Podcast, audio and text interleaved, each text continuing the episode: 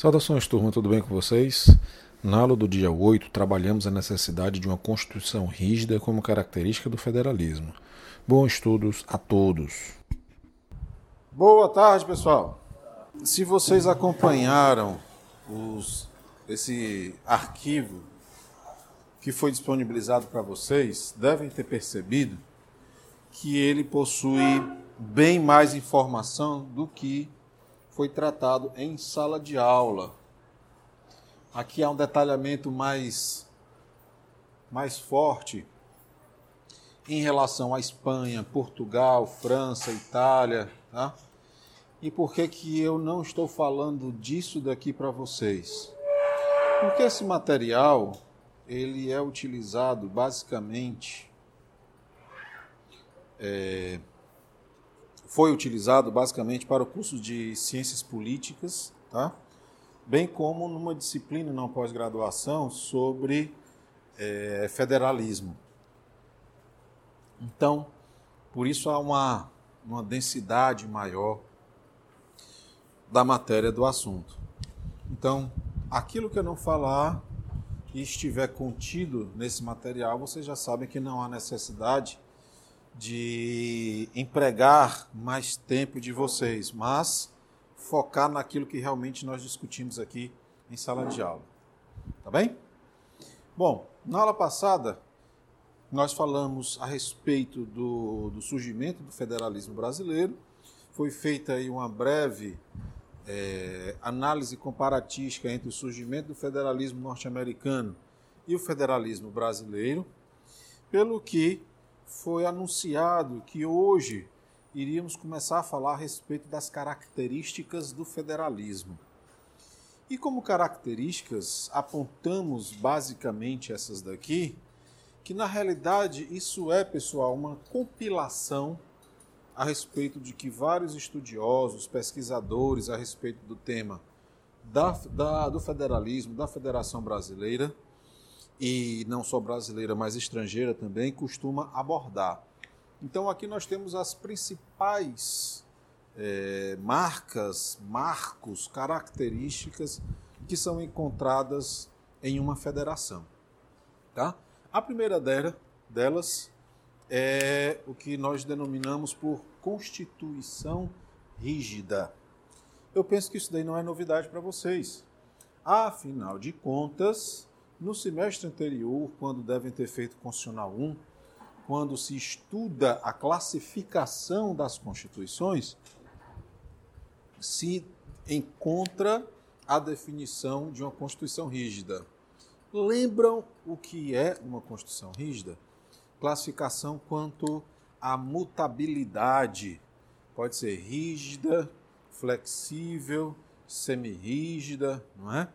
Lembra o que significa uma Constituição rígida?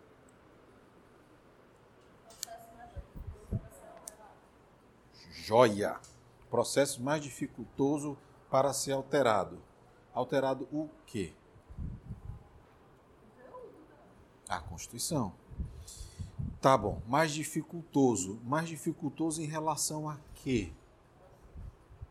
Ao? As leis ordinárias. Pronto o que nós precisamos colocar quando, qual, em qualquer momento, formos questionados a respeito da definição de uma Constituição rígida, é fazer esse paralelo entre o processo legislativo ordinário e o poder reformador, o processo de emenda à Constituição. Então, uma Constituição rígida será aquela Constituição que traz um mecanismo diferenciado mais complexo de alterar suas cláusulas, se comparado com o processo legislativo ordinário. Tudo bem? E como é que a gente prova isso daí? Bom, uma proposta de emenda à Constituição, ela exige, segundo o artigo 60, tanto um procedimento bem como ela vai trazer cláusulas pétreas, ou seja, determinadas matérias, determinados assuntos que são protegidos pela Constituição, e ela irá também, a Constituição, restringir quem pode propor emendas. Nós temos aí a limitação subjetiva, ou seja, a limitação de quem pode propor emendas. Nós temos a limitação procedimental, que é justamente o rito legislativo, e a limitação material, ou seja, o que não pode ser objeto de emenda para diminuir o conteúdo, para além de uma outra limitação chamada limitação circunstancial. A limitação circunstancial é aquela que identifica determinadas circunstâncias, determinados acontecimentos que, uma vez existentes, proíbem a mudança do texto constitucional. Tá? Então, as limitações circunstanciais apontadas lá a partir do artigo 60 serão intervenção federal, estado de defesa e estado de sítio. Se estiver vigente qualquer dessas medidas, a Constituição não poderá ser emendada. Esse foi um dos motivos que, no último ano do governo Temer, não houve reforma previdenciária. Porque ele decretou intervenção federal no Rio de Janeiro, tá? no estado do Rio de Janeiro, e como estava vigente essa intervenção até o dia 31 de dezembro, portanto, não houve como é é é, é, é, é, dar continuidade aos processos legislativos de qualquer proposta de emenda constitucional. Tá? Então, estando vigente intervenção federal, estado de defesa e estado de sítio, não poderá a Constituição ser emendada. No entanto, o processo legislativo ordinário, ou seja, a elaboração de leis ordinárias, leis delegadas, medidas provisórias, resoluções, decretos legislativos, não sofre interrupção com a existência dessas medidas. Tá? Então, mesmo na vigência de intervenção federal, Estado de defesa Estado de sítio, o processo legislativo comum, o processo legislativo ordinário segue normalmente. Só isso daí já nos traz uma diferença entre a proposta de emenda à Constituição e o processo legislativo ordinário. Tá? Aqui no ordinário não há limitações circunstanciais.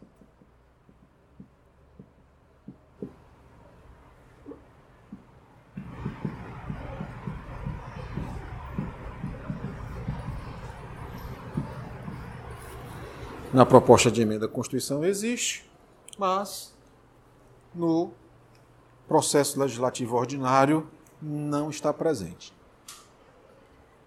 Outra, limitações subjetivas. Vamos lá. Me ajudem, por favor. Quem pode propor emenda à Constituição? A Constituição aponta quatro itens em relação a isso daí. O Senado? Como assim? Quem que propôs a PEC da Previdência? Quem? O presidente. Então, o presidente da República pode. Quem mais? Oi? Um terço do Senado Federal. que mais? um terço da Câmara dos Deputados. Falta só um. Mais da metade das assembleias legislativas. Tá? Nós temos 27, portanto, é necessário que pelo menos 14 assembleias legislativas. Como? Isso, manifestando-se cada uma delas pela maioria relativa de seus membros. Tá? Então, mais da metade das assembleias legislativas manifestando-se os deputados pela maioria relativa né, dos seus membros. Então, nós temos aqui a chamada limitação subjetiva. O que que isso significa? limitação subjetiva. significa que ninguém fora aquele grupinho seleto ali poderá apresentar propostas de emenda à Constituição. Tá? Daí esse nome de limitação. A propositura está limitada àquelas quatro pessoas. Tudo bem até aqui?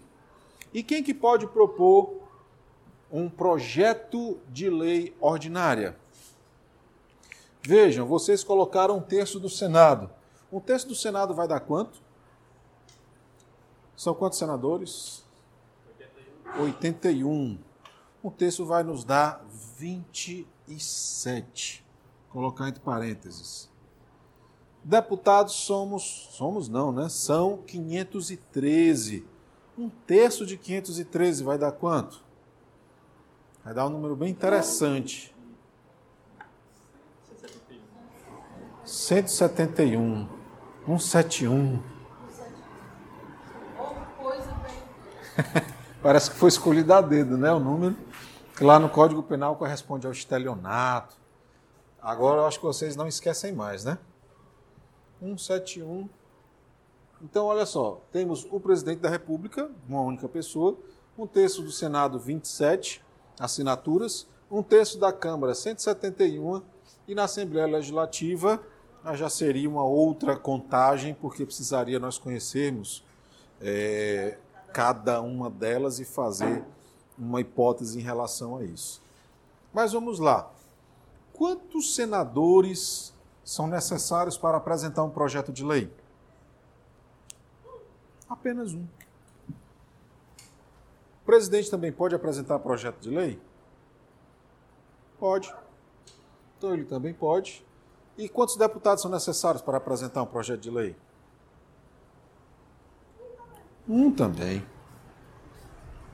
Assim como pode existir projeto de lei por iniciativa popular, tá? Pode existir projeto de lei através de mensagem enviada por tribunais, tá? No caso, o Supremo Tribunal Federal ou o Tribunal de Justiça para a Assembleia Legislativa.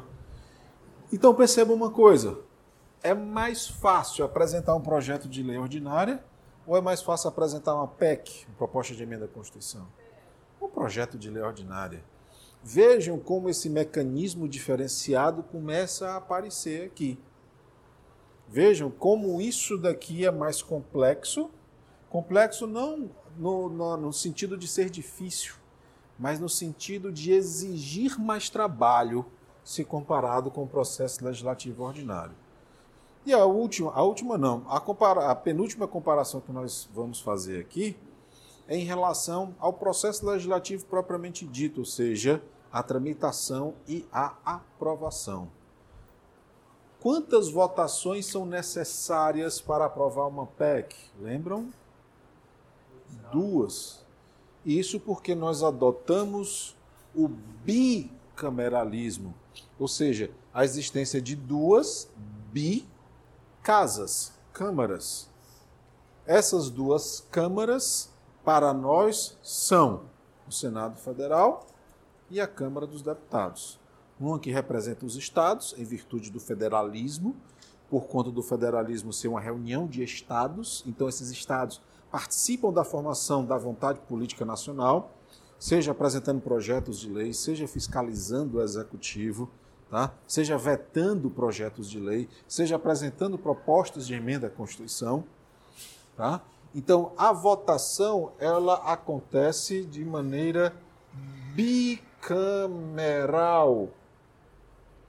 Ou seja, passa duas vezes em cada casa. Ontem foi concluída a votação da proposta de emenda à Constituição que traz a reforma previdenciária no seu segundo turno de votação.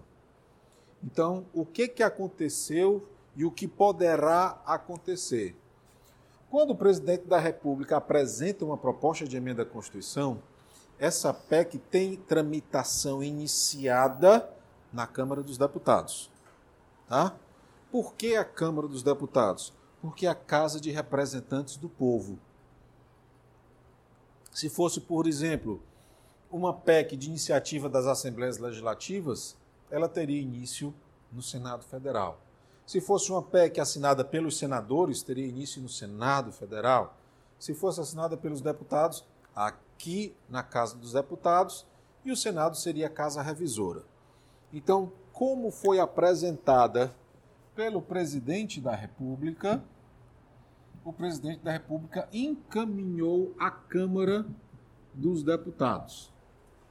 Essa votação ela é bicameral, ou seja, ela vai acontecer em primeiro e em segundo turno. Diz a Constituição que para uma PEC ser aprovada são necessários três quintos dos votos dos parlamentares.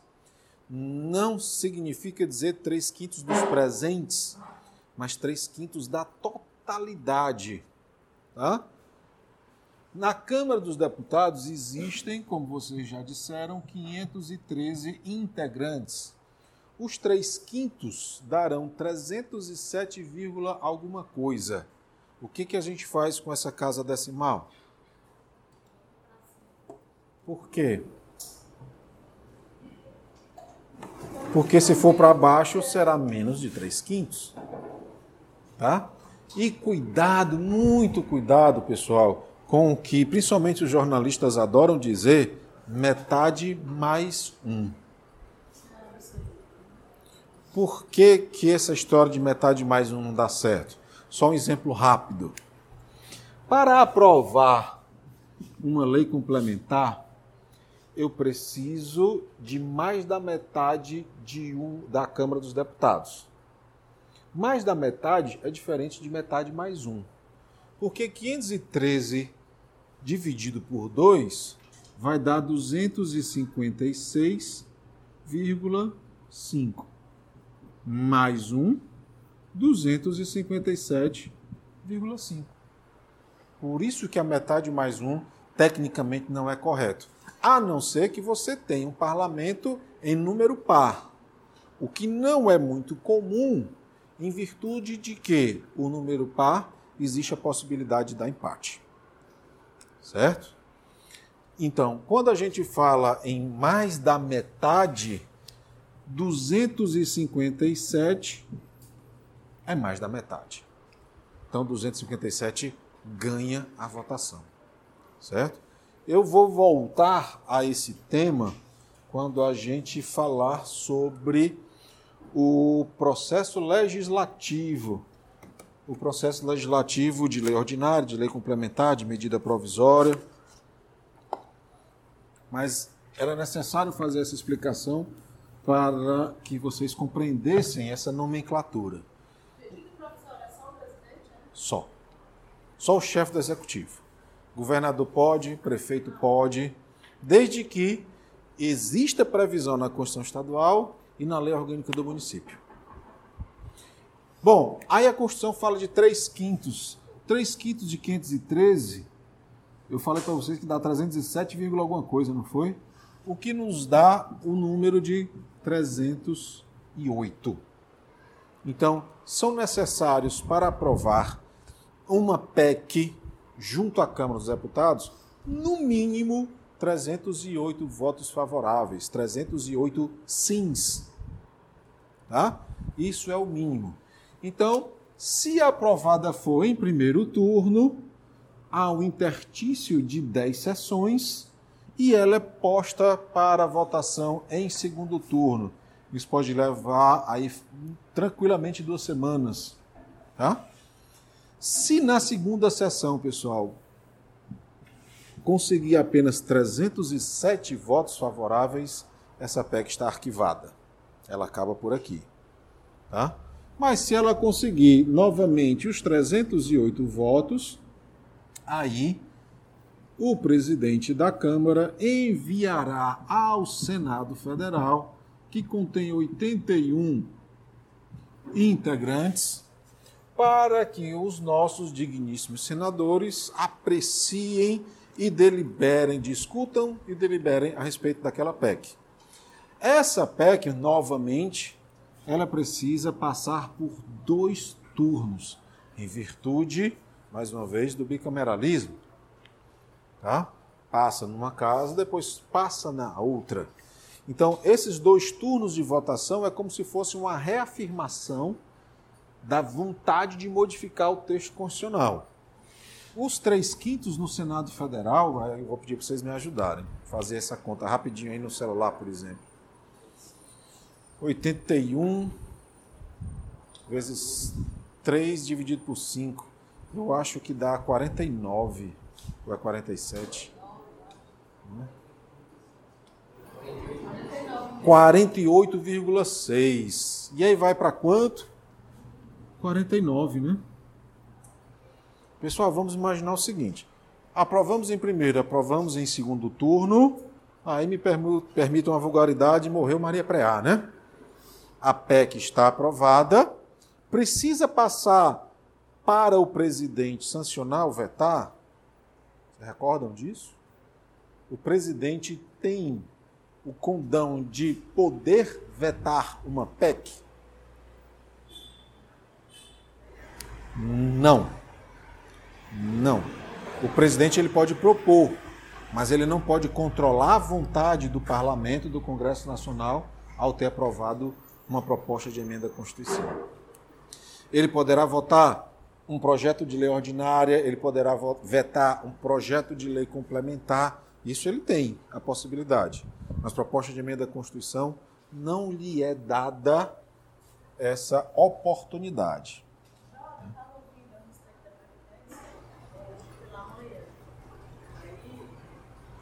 Está no Senado agora, né? Aí eles querem é, novos pontos. Aí vai votar lá esses novos pontos e volta para Era o que eu iria dizer, é o que eu vou dizer agora, tá? Vamos imaginar que foi aprovado o primeiro turno no Senado Federal. Aí ela vai para segundo. Ou, ou antes mesmo dela ser deliberada aqui no Senado Federal, a Comissão de Constituição e Justiça irá preparar um parecer esse parecer, se aprovado for, libera a PEC para votação, tá? Porque se o parecer for pela, por exemplo, inconstitucionalidade da PEC, ela será arquivada. A não ser que 10% da casa puxe aquela matéria para ser votada em plenário. Por que isso daí? Por que, que existe essa saída ainda? Porque a Comissão de Constituição e Justiça sendo Gerardo Bastos agora, é apenas uma comissão. Ela não é a casa propriamente dita, ela não é o plenário que é soberano.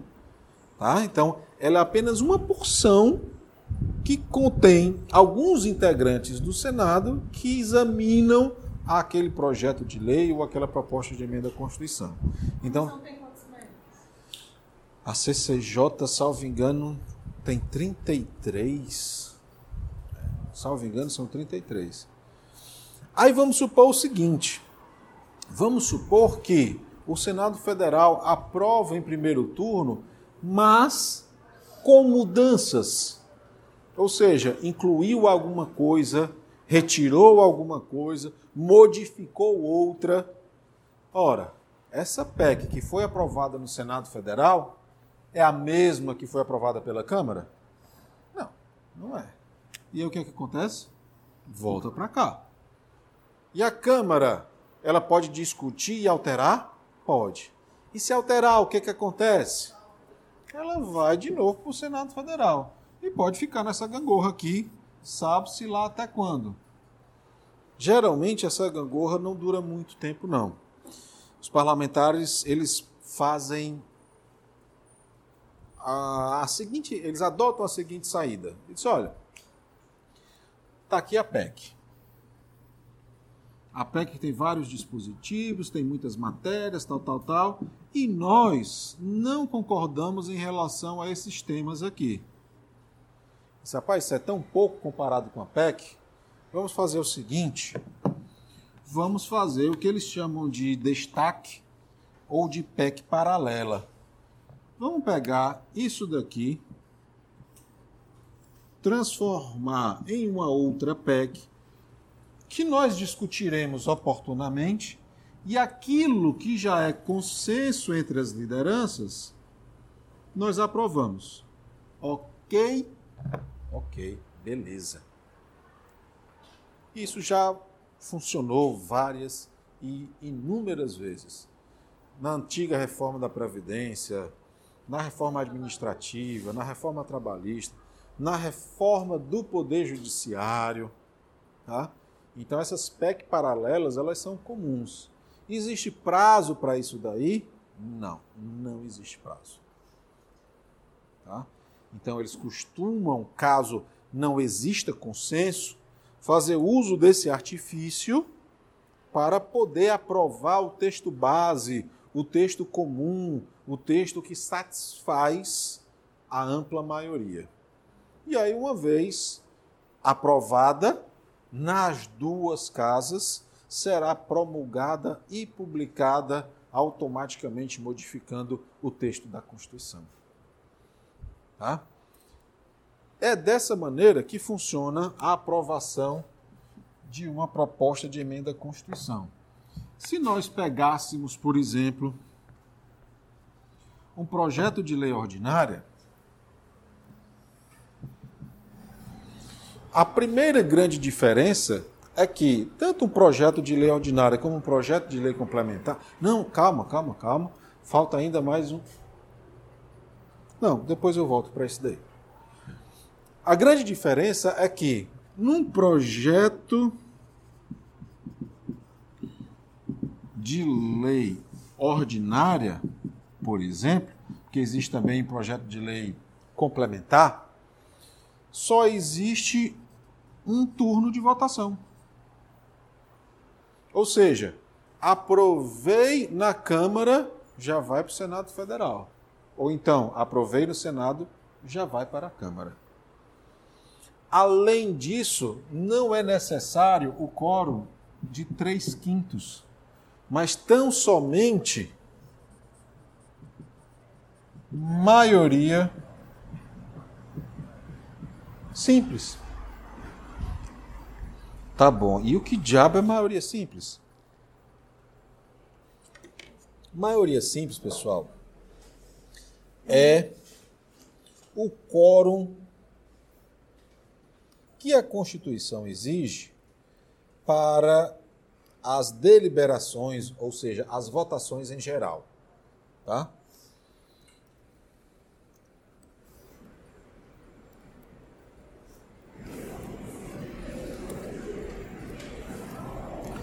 Essa imagem está bem ruizinha, né?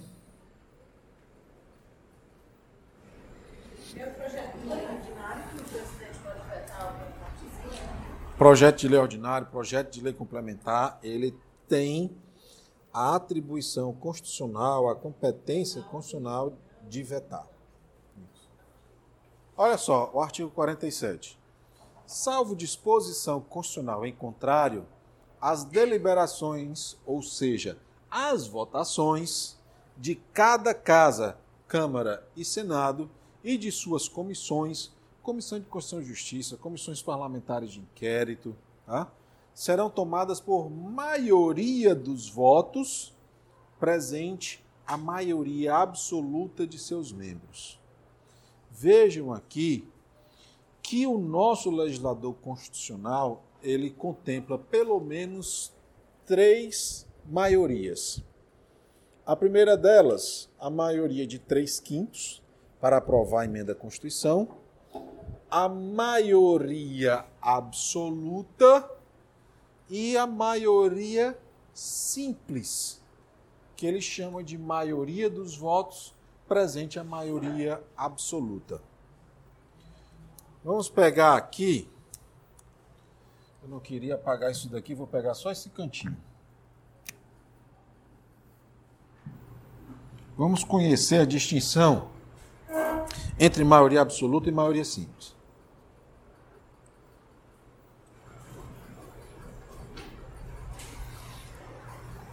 Vamos pegar aqui o Senado Federal. 81 integrantes. Tá? Qual é a maioria absoluta do Senado? Vocês podem arriscar? A maioria absoluta. 42. 40. Por quê?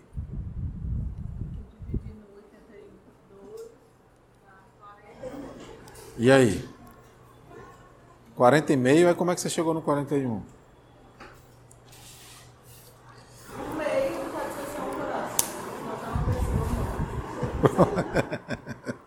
Mas é isso daí mesmo. A maioria absoluta, pessoal, é um número inteiro que será sempre superior ao restante. Então, se no Senado Federal o total é de 81, se numa votação qualquer, que não seja proposta de emenda à Constituição, eu conseguir 41 votos, o que será que sobrou? 40. Ou seja, 41, a não ser proposta de emenda à Constituição, que precisa de 3 quintos, precisa de 49. Então, excluindo proposta de emenda à Constituição, qualquer votação no Senado a qual se consiga 41 votos, sempre vai ganhar. Daí ser um número absoluto, tá? Então, 41 será a maioria absoluta. E é o número fixo. Se, vamos imaginar aqui o Senado Federal, vocês são os senadores. Se estiver presente aqui a quantidade de 70 senadores, a maioria absoluta continuará sendo 41. Se estiverem presentes 45, a maioria absoluta continuará sendo 41. Se estiverem presentes os 81, 41 do mesmo jeito. Ou seja, a maioria absoluta é um número que não se altera, que não se modifica, da mesma forma que os três quintos para a aprovação de uma PEC. Diferente da maioria simples, que será a maioria dos votos, uma vez presente a maioria absoluta. Qual é a maioria simples aqui? 21. 21, portanto, nesse caso, é a maioria simples. Vamos fazer um outro exercício. Estão presentes 70.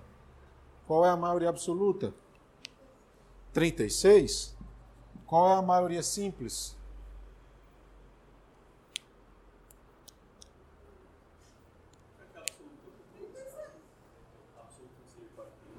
Ah, muito bem. 41.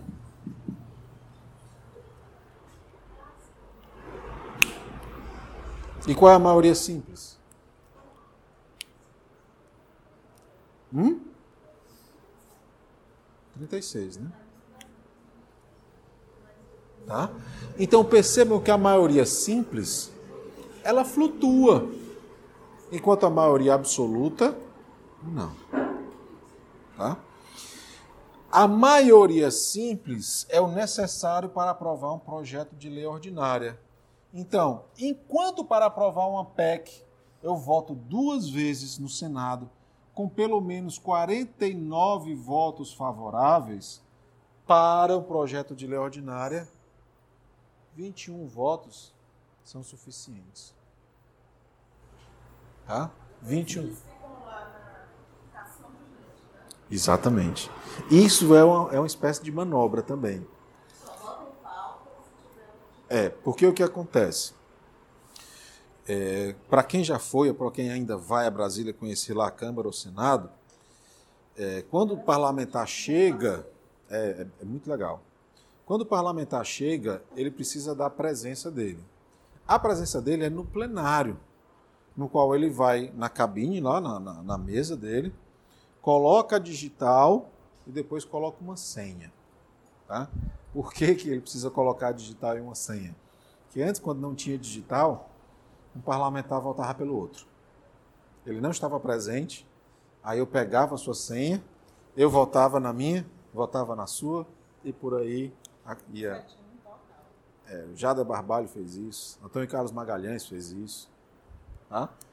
Hoje não, hoje precisa do dedinho lá para fazer essa votação. Aí, uma vez que ele passou por, pelo plenário e registrou a frequência, ele está presente. Mas ele pode estar no gabinete, ele pode estar em uma comissão, ele pode estar em um auditório, tá? ele pode estar em uma audiência pública.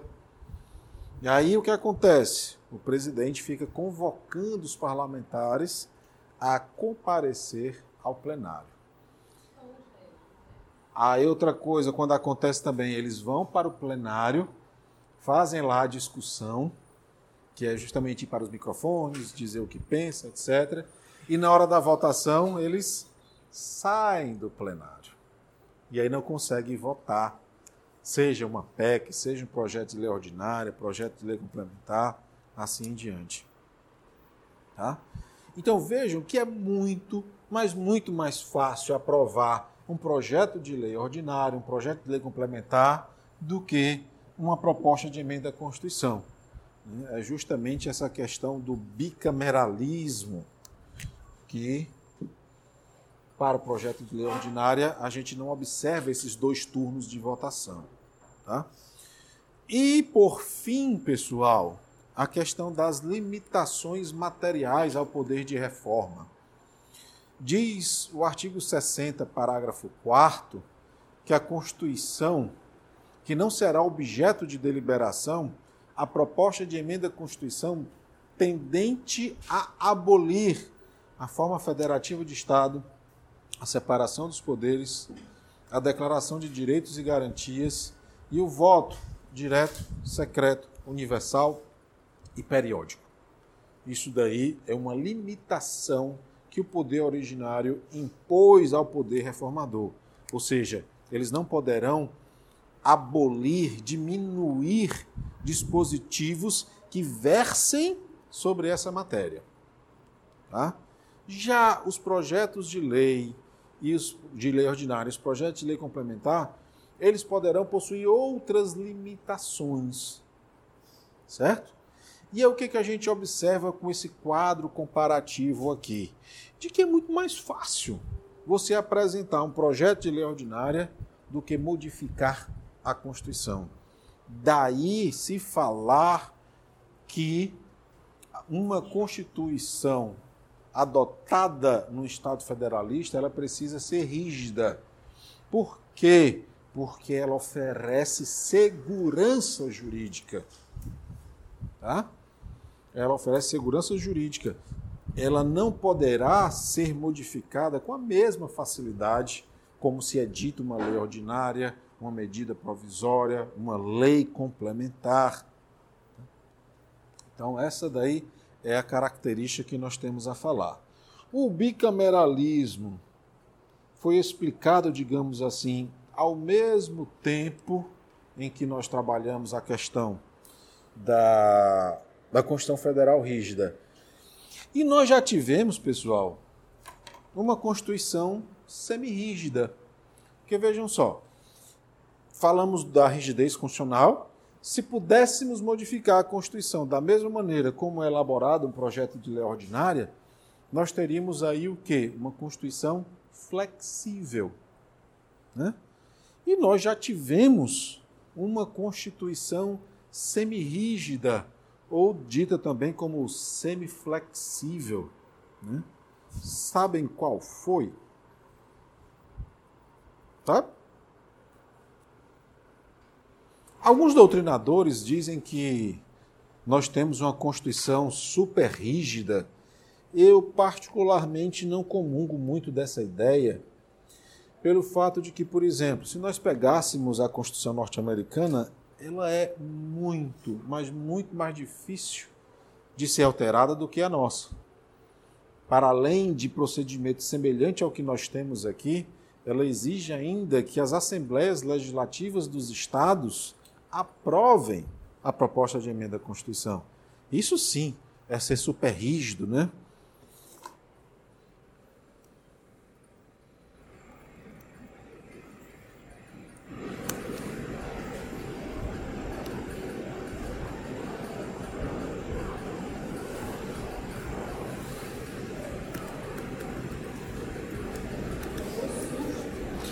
Sem dúvida.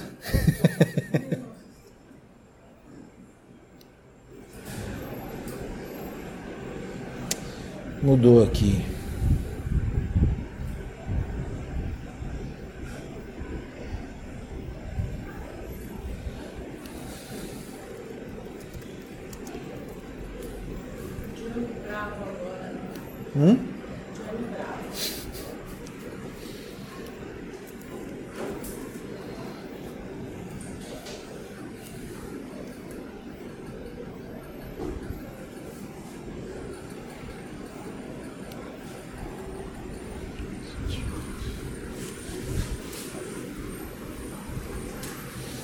Olha só o que diz o artigo 178 da nossa primeira Constituição, Constituição do Império, extremamente avançada, pessoal, para a época. Ela vai dizer o seguinte: é só constitucional o que diz respeito aos limites e atribuições respectivas dos poderes políticos e aos direitos políticos e individuais dos cidadãos. Tudo o que não é constitucional pode ser alterado sem as formalidades referidas pelas legislaturas ordinárias. Olha só que bacana isso daí. A nossa Constituição de 1824, ela identificou os elementos materiais de uma Constituição, de uma Constituição, os elementos materiais dela. O que, que são os elementos materiais da Constituição de 1824? Os poderes políticos, os direitos políticos e os direitos individuais. Isso daqui, vamos supor, para sofrer emenda, precisa desse procedimento mais demorado, mais complexo, mais exigente. Agora, se tiver na Constituição algo que não seja relacionado a poderes políticos, a direitos políticos e aos direitos individuais, pode ser modificado sem essas formalidades aqui, mas pela pelo processo legislativo ordinário. Então, ela traz duas formas da Constituição sofrer emendas. Hoje, se nós tivéssemos isso daí na Constituição, não sei com quantas milhares de emendas já estaríamos, né? Porque já são muitas. Já tem quantas? A última vez que eu contei tinha mais de 100.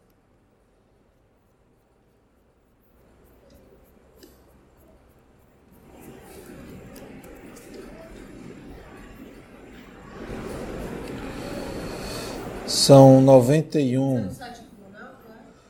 É, 101 do Poder Reformador. Tá? E, cent, não, e 6 do Poder Revisional. Então são 107 emendas, né? somando aí as duas.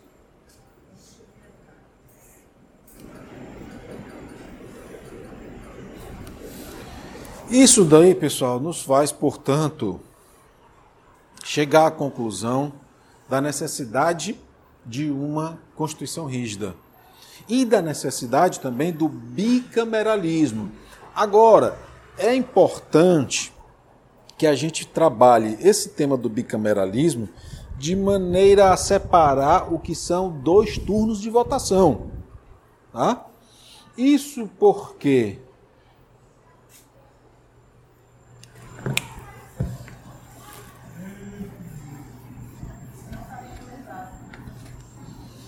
É, isso porque bicameralismo ele está mais vocacionado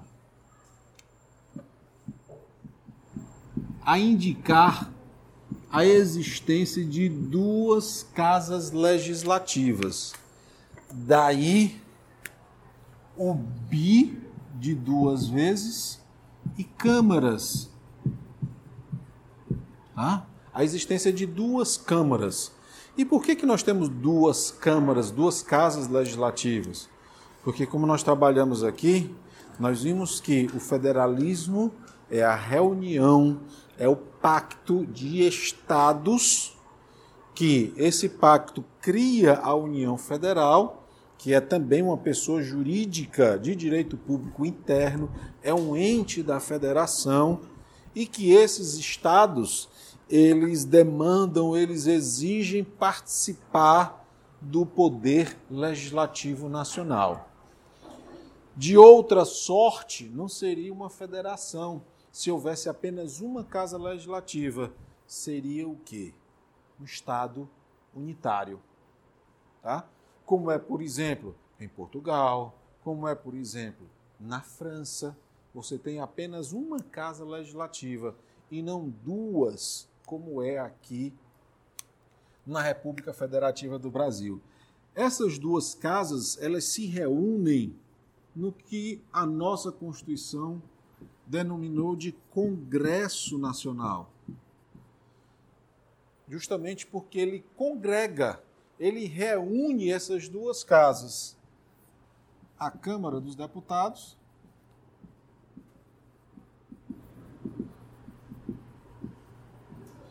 e o Senado Federal.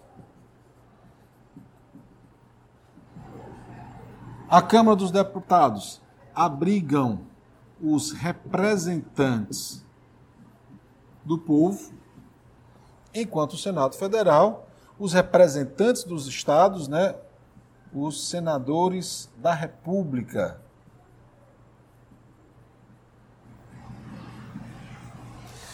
O raciocínio, pessoal, de que os senadores defendem o povo, ele não está equivocado. Mas é equivocado nós dizermos que os senadores, eles representam o povo. Não, eles não representam o povo. Eles representam a pessoa jurídica, o ente da federação, o Estado pelo qual ele foi eleito para defender os interesses lá no Senado republicano. Isso porque os interesses do povo, do povo propriamente dito, é feito pela Câmara dos Deputados.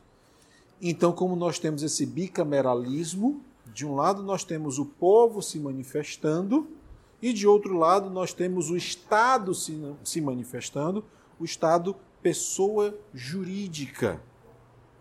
E com isso daí, eles produzem as leis, com isso daí, eles fiscalizam o legislativo, perdão, fiscalizam o executivo, com isso daí, eles exercem atividade julgadora, como por exemplo, julgar o presidente da República, através do processo de impeachment, julgar ministros do Supremo Tribunal Federal, que também podem sofrer processo de impeachment. Tá? Então, daí o porquê existir uma Constituição rígida e existir também o bicameralismo. Tá? Tudo bem até aqui? Na próxima aula falaremos da autonomia e possivelmente distribuição de competências. Ok?